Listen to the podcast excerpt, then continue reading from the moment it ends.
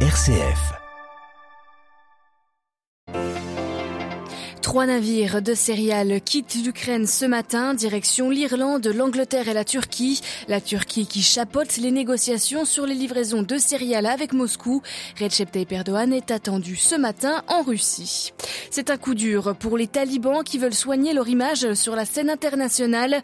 Après l'assassinat du chef d'Al-Qaïda qui vivait dans une villa en plein centre de Kaboul, le régime taliban dit ignorer la présence du dirigeant terroriste sur son sol. Dans ce journal, nous irons également au Liban. Hier soir, la commémoration s'est transformée en manifestation sur le port. Au même moment, deux pièces de silos se sont de nouveau effondrées. Le Soudan du Sud prolonge de deux ans sa période de transition vers un gouvernement civil, une décision dénoncée par ses partenaires étrangers. Et enfin, dans notre dossier, en fin de journal, direction la Côte d'Ivoire, où un projet de loi sur la légalisation de la polygamie fait polémique. Radio Vatican, le journal Marine Henriot. Bonjour, le président turc Recep Tayyip Erdogan est attendu aujourd'hui à Sochi, sur les bords de la mer Noire en Russie, par son homologue Vladimir Poutine. Les deux hommes multiplient les échanges ces derniers mois sur fond de guerre en Ukraine, dans laquelle le chef de l'État turc s'impose comme médiateur entre Moscou et Kiev. Recep Tayyip Erdogan vient notamment pour parler de la reprise des livraisons de céréales ukrainiennes, mais aussi de plusieurs dossiers sécuritaires et énergétiques à Istanbul, à C'est ce que Recep Tayyip Erdogan appelle ne pas renoncer à la Russie et maintenir constamment ouverts les canaux du dialogue. Le président turc applique ses préceptes et s'apprête à rencontrer en tête-à-tête son homologue russe pour la deuxième fois en moins de trois semaines. Tayyip Erdogan arrive à Sochi satisfait de la mise en œuvre réussie de l'accord sur les céréales négocié par la Turquie et l'ONU entre la Russie et l'Ukraine. Un premier navire de maïs ukrainien est passé sans encombre par Istanbul mercredi après avoir traversé la mer Le président Erdogan espère que ce premier succès diplomatique permettra d'autres avancées sous médiation turque entre les deux belligérants et compte en discuter avec Vladimir Poutine. Il vient aussi lui rappeler son projet de nouvelle offensive contre les forces kurdes dans le nord de la Syrie, pour laquelle il a jusqu'ici échoué à convaincre la Russie, premier allié du régime syrien. Les deux présidents aborderont aussi les nombreux sujets bilatéraux qui occupent la relation russo-turque par le dossier énergétique. La Turquie dépend de la Russie pour ses approvisionnements de gaz, mais aussi pour la construction de sa première centrale nucléaire que Tayyip Erdogan souhaite inaugurer l'an prochain. À Istanbul, un endroit pour Radio Vatican.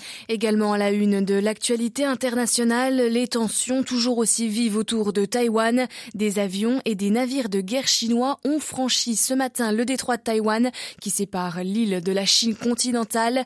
Pékin considère Taïwan comme faisant partie intégrante de son territoire et s'était opposé à la visite de la chef des députés américains sur son sol en début de semaine, mais la Chine ne, décide pas de nos déplacements, a lancé hier depuis le Japon Nancy Pelosi. Réunis au Cambodge, les pays d'Asie du Sud-Est tensent la Birmanie. L'ASEAN, l'association des nations d'Asie du Sud-Est, avait conclu un accord en avril 2021 avec la junte birmane pour une sortie de crise, mais les progrès sont limités, estiment les voisins de la Birmanie qui se disent déçus. L'accord prévoyait notamment un dialogue avec les partis d'opposition. La junte birmane est donc toujours persona non grata au sommet de l'ASEAN. Le pays est isolé depuis le coup militaire de février 2020 et la répression qui a suivi, dans laquelle plus de 2000 civils ont été tués. Cinq jours après la frappe de drone qui a tué Ayman al-Zawahri, le régime des talibans affirme ignorer tout de la présence du chef d'Al-Qaïda à Kaboul. Leur porte-parole, Zaboula Moujahid, annonce l'ouverture d'une enquête sur les circonstances de ce bombardement américain. Les précisions de notre correspondant dans la région, Emmanuel Derville. En contestant la présence d'Ayman al-Zawahiri à Kaboul, les talibans de restaurer leur crédibilité auprès de la communauté internationale. Depuis leur retour au pouvoir il y a un an, ils répètent que l'Afghanistan n'est pas un sanctuaire djihadiste et affirment n'être une menace pour aucun pays. La mort du chef d'Al-Qaïda sur leur sol a remis en cause leur crédibilité déjà bien entamée. Le bombardement contre Zawahiri met aussi en évidence une violation de l'accord de Doha. En février 2020, les talibans et les États-Unis avaient signé un texte au Qatar les Américains s'engageaient à retirer leurs troupes d'Afghanistan, mais en échange, les combattants islamistes devaient rompre avec la mouvance djihadiste. Or, Ayman al-Zawahiri séjournait dans une grande maison du centre de la capitale afghane, à deux pas de l'ambassade de France fermée depuis l'an dernier. La théocratie afghane veut une reconnaissance diplomatique pour rompre son isolement, un objectif qui paraît désormais hors de portée. New Delhi, Emmanuel Derville pour Radio Vatican.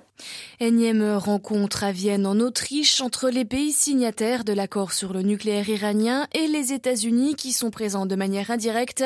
Il s'agit de redonner vie à l'accord signé en 2015 qui promettait l'abandon des sanctions économiques contre l'Iran, contre l'abandon de l'arme atomique par la République islamique, un accord détricoté par l'ancien président américain Donald Trump.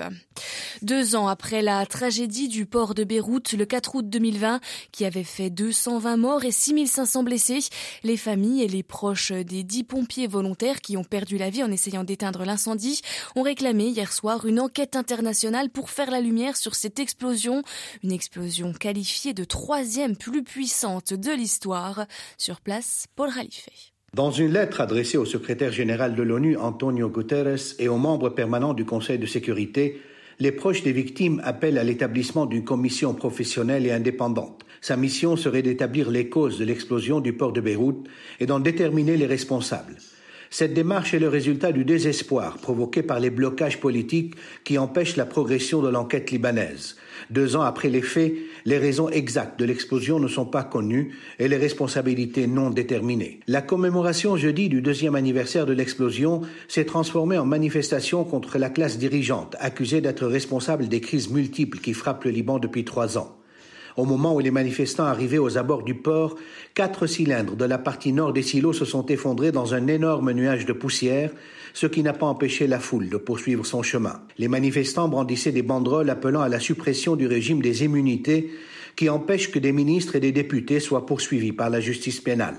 Des groupes de contestataires ont tenté de s'approcher du Parlement en scandant des slogans qualifiant le chef du législatif Nabih Berri de terroriste. Des heurts ont éclaté avec les forces de sécurité déployées dans le périmètre. Paul Khalife, Beyrouth, RFI pour Radio Vatican. C'était une des requêtes de la communauté inuite au Canada. La justice canadienne demande l'extradition du prêtre français Johan Rivoire. Il a passé trois décennies dans le Grand Nord canadien et est accusé d'agression sexuelle contre trois mineurs. Deux mandats d'arrêt avaient déjà été émis contre lui en 1998 et en 2017 sans aucun effet. Le prêtre français avait quitté le Canada en 1993 et vit désormais à Lyon. Deux ans de plus pour la période de transition au Soudan du Sud, mise en place après la guerre civile, le gouvernement d'Union nationale a hier prolongé le délai de son mandat. Celui-ci était censé s'achever avec la tenue d'élections en février 2023. Et donc dans ce pays d'Afrique orientale, le, pouvoir continuera d'être partagé entre les deux ennemis, Rek Machar et Salva Kiir, jusqu'en 2025, Delphine Allaire. Oui, Marine, le président Salva Kiir et le vice-président Riek Machar contre mettre en place une nouvelle feuille de route dénoncée par leurs principaux partenaires internationaux. Déjà prévue pour cette année, après plusieurs reports, la fin de la période de transition avait été repoussée à février 2023 à cause du blocage de nombreuses dispositions prévues dans l'accord de paix de 2018, lui-même conclu après cinq années de guerre civile. Selon le gouvernement en place, il reste encore des angles morts dans la mise en œuvre de l'accord, rédaction d'une constitution, réforme des finances publiques, instauration d'institutions institutions judiciaires manquent encore en raison de querelles entre Salva Kiir et Riek Machar, d'où cette prolongation de 24 mois présentée comme un choix pragmatique, à savoir que les représentants américains, britanniques et norvégiens qui avaient tous trois parrainé l'indépendance du pays en 2011 ont boycotté la conférence d'annonce de cette prolongation.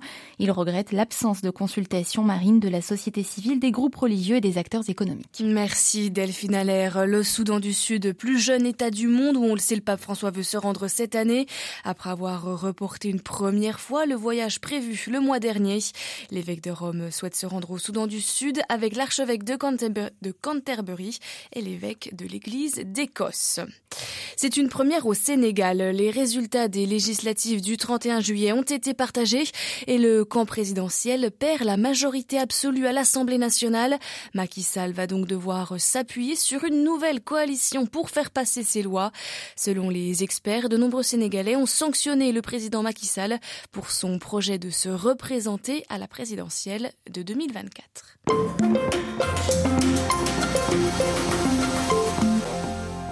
Dans notre dossier, ce matin, direction la Côte d'Ivoire, où depuis plusieurs mois, un projet de légalisation de la polygamie suscite le débat.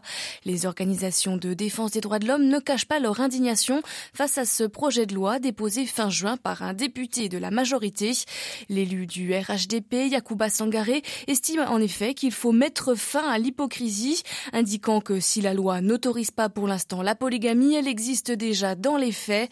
Le docteur Boka Sago Gervais est le président de la Fondation ivoirienne pour les droits de l'homme et la vie politique, le FIDOP, et enseignant-chercheur à l'université de Boaké. Il se prononce ce matin sur ce projet de loi sur la polygamie optionnelle qui, selon lui, n'est pas sans conséquences. En tant que militant des droits de l'homme, on est choqué quand on entend pareille proposition émanant d'un élu de la nation. Euh, parce que ce que vous devez savoir, d'abord, la Côte d'Ivoire, à l'indépendance, pratiquait la polygamie coutumière avec tout ce que cela a comme conséquence. Ce n'est pas à cet élu-là ou même à une femme que je vais expliquer les souffrances que comporte à la vérité la polygamie. Quand je parle de souffrances, elles sont d'ordre psychologique, moral et même parfois même physique, tant pour la femme principalement, mais également pour les enfants aussi. Donc ça, c'était la pratique dans notre pays avant que nous ne soyons indépendants euh, le 7 août 1960. Et donc, en 1964, les législateurs ivoiriens, les premiers députés, votent donc un code civil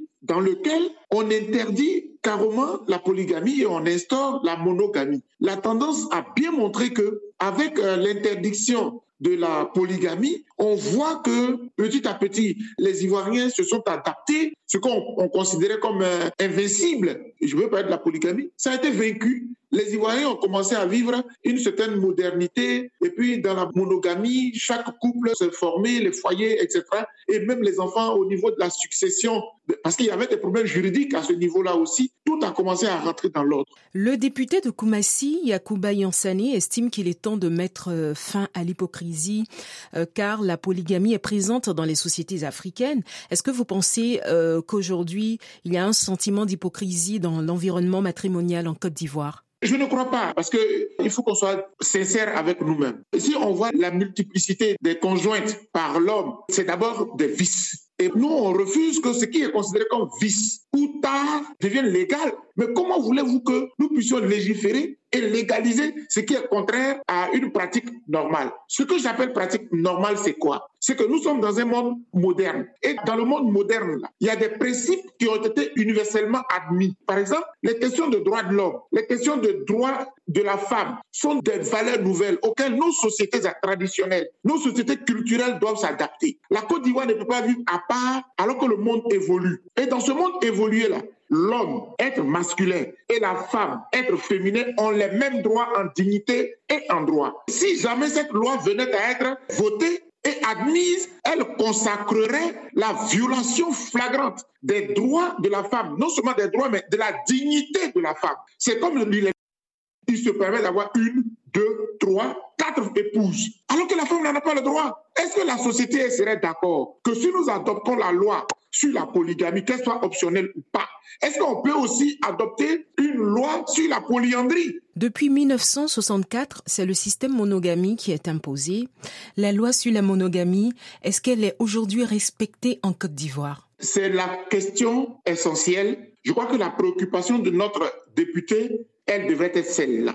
Dans nos pays africains en en Côte d'Ivoire en particulier, ce ne sont pas les dispositifs légaux qui manquent, ce ne sont pas les lois qui manquent. Les lois existent, mais elles ne sont pas appliquées. Elles ne sont pas appliquées par ceux qui nous dirigent. Donc un député, c'est lorsqu'il y a une défaillance de loi, il y a un manque, il y a une absence, il y a un vide que le député peut introduire. Mais nous avons une loi qui n'est pas appliquée, qui n'est pas respectée. La loi sur la monogamie, elle n'est pas appliquée. On voit qu'il y a des liaisons extra-conjugales, mais qui sont parfois même légitimées dans le pays. Et puis le législateur ne dit rien. Il n'y a aucun procureur qui s'auto-saisisse. Ça se, ça se voit, tout le monde le sait. Voilà, interrogé par Myriam Sandouno, le docteur Boka Sago Gervais, président de la Fondation ivoirienne pour les droits de l'homme et la vie politique, était ce matin notre invité. Une interview à retrouver très bientôt sur notre site internet. Je vous rappelle l'adresse www.vaticannews.va.